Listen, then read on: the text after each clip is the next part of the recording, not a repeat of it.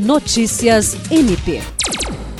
A Procuradora-Geral de Justiça do Ministério Público do Estado do Acre, Cátia Rejane de Araújo Rodrigues, participou nesta sexta-feira da entrega da unidade móvel do projeto Van dos Direitos por parte da Secretaria Nacional de Proteção Global para a Defensoria Pública Geral do Estado do Acre.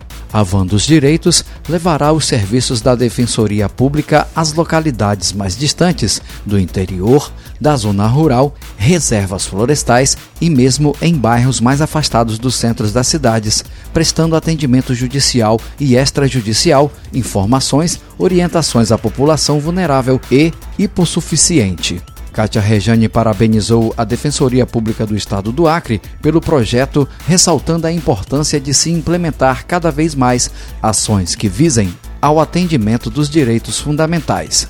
Jean Oliveira, para a Agência de Notícias do Ministério Público do Estado do Acre.